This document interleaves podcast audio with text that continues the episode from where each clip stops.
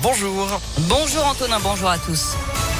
Et à la une, des changements en ce 1er février. On va commencer tout de suite par les bonnes nouvelles, Ah les oui. et notamment euh, pour ceux qui ont de l'argent sur un livret A. Oui, avec le taux du compte d'épargne préféré des Français qui repasse à 1%, c'est pour faire face à l'inflation et c'est une première depuis 10 ans.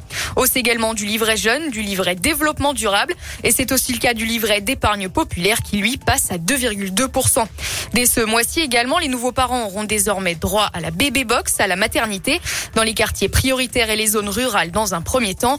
Un kit avec une turbulette pour apprendre comment coucher bébé et éviter la mort subite du nourrisson, mais aussi un album pour sensibiliser les parents à l'éveil artistique et culturel de bébé. Un savon pour promouvoir les produits naturels ainsi qu'un produit hydratant. Le dispositif pourrait être étendu ensuite à l'ensemble du territoire. Côté mauvaise nouvelle, en revanche, les tarifs réglementés de l'électricité vont augmenter de 4% maximum.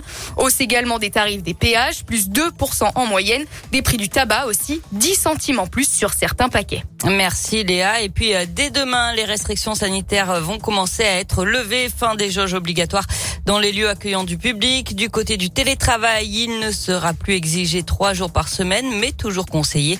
Et puis ce sera la fin aussi du port du masque en, ex- en extérieur. L'actualité, c'est aussi ce deuxième jour aujourd'hui du procès de Nordal Lelandais devant la cour d'assises de l'Isère. Des amis et anciennes compagnes ainsi que son frère seront appelés à témoigner pour poursuivre l'examen de personnalité de l'accusé, jugé, on le rappelle, pour le meurtre de la petite Maïlis en 2017. Jour de grève aujourd'hui à Pôle emploi, à l'appel de plusieurs syndicats. C'est pour dénoncer la dégradation des conditions de travail et réclamer des augmentations de salaire. À Lyon, une manifestation est prévue à 11h devant le siège régional rue Crépé dans le 7e arrondissement. Au TCL, c'est un mercredi noir auquel il faudra s'attendre la semaine prochaine. Les syndicats appellent à une journée de mobilisation dans les transports en commun lyonnais le 9 février contre un projet qui prévoit de permettre à plusieurs opérateurs de cohabiter sur le réseau. Et puis on connaît les dates du prochain Lyon BD Festival, un événement qui se tiendra les 10, 11 et 12 juin prochains avec des temps forts dans 80 lieux à Lyon et ses alentours.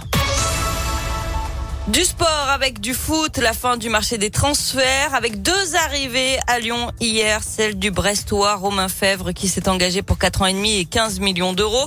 Euh, Tanguy Ndombele lui revient en prêt de Tottenham et puis un départ aussi, celui de l'attaquant algérien Islam Slimani qui file au Sporting Portugal.